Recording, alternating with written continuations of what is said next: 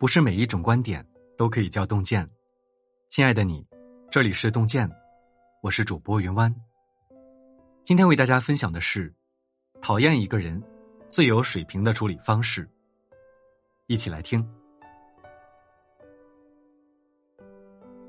逻辑学家殷海光生性耿直，每次见到不平之事就气不打一处来。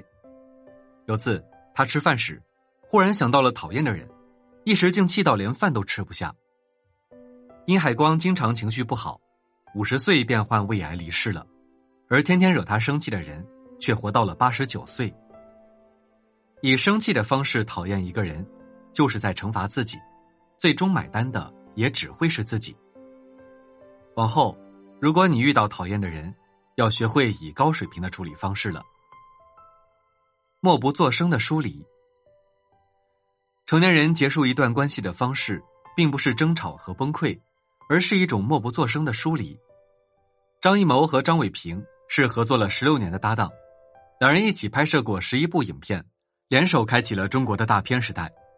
他们还有一个共同的梦想：以后老了不拍电影了，就一起去旅游，找一个山清水秀的地方休息。可后来，两人的分歧越来越大。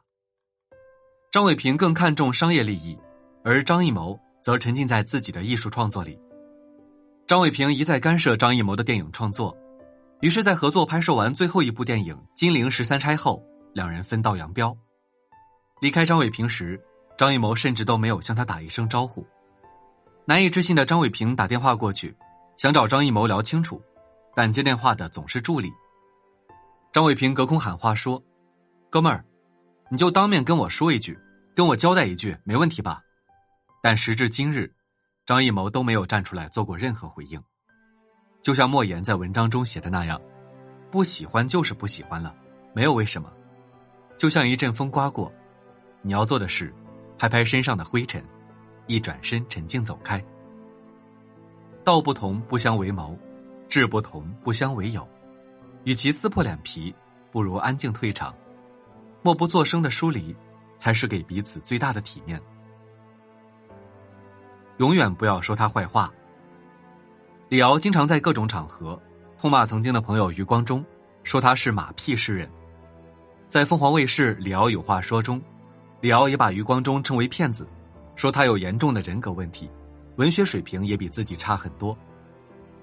作家流沙河站出来替余光中鸣不平，但余光中从不反击，一直沉默。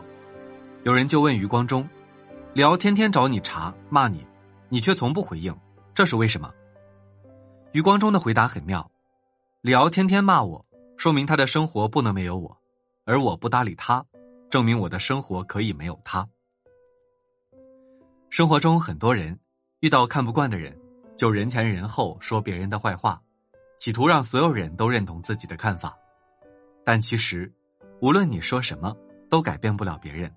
反而还会让自己变得一身戾气，惹人厌恶。把讨厌的人看清，不如把讨厌的人看清。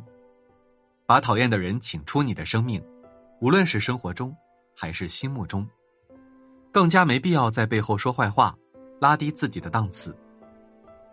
努力走向更高的圈层。看过这样一段话：这个世界上有很多坏人，可怕的人，脑子不正常的人。我们努力奋斗，不过是给自己不与他们接触的机会。讨厌一个人，最好的反击方式就是努力让自己变优秀。畅销书作家杨希文没有出名之前，曾在一家餐厅当服务员。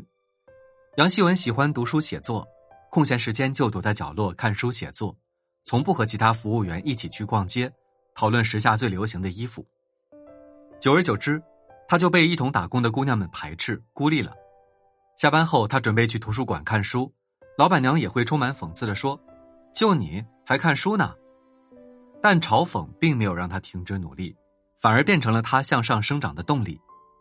他读了近两百本书，一直坚持写文章，发布在自己的自媒体平台上。后来机缘巧合下，他的文字被一家出版社看中，帮他出了第一本书。他也终于靠自己的努力，远离了那些让自己憎恨的人。后来。杨希文在书里写道：“努力从不是为了证明自己努力，而是为了拥有更好的生活。能够保持持续向上的目标，生活才会是一部进化史。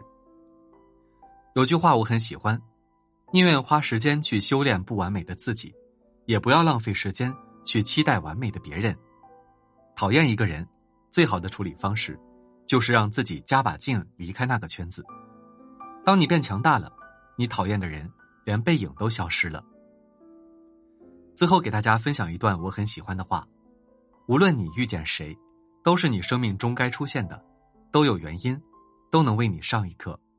这个人一定会带给你一些什么，或惊喜，或成长。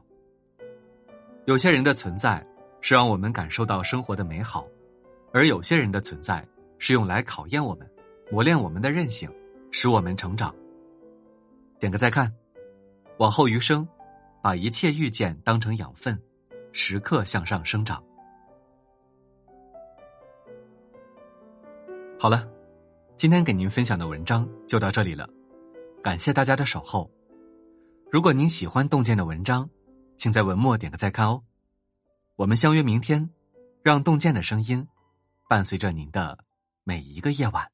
似水的年华，皱纹爬上了脸颊，是沧桑了，也是慈祥。岁月已延展白头发，是不敢说的话。就让眼泪流吧，是舍不得，也是牵挂。该走的还是留不下。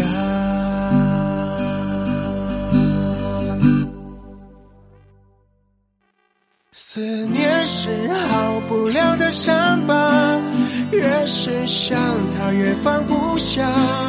你就这样走了。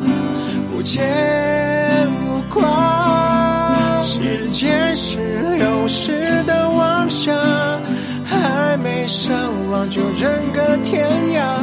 你微笑不说话，离开了家，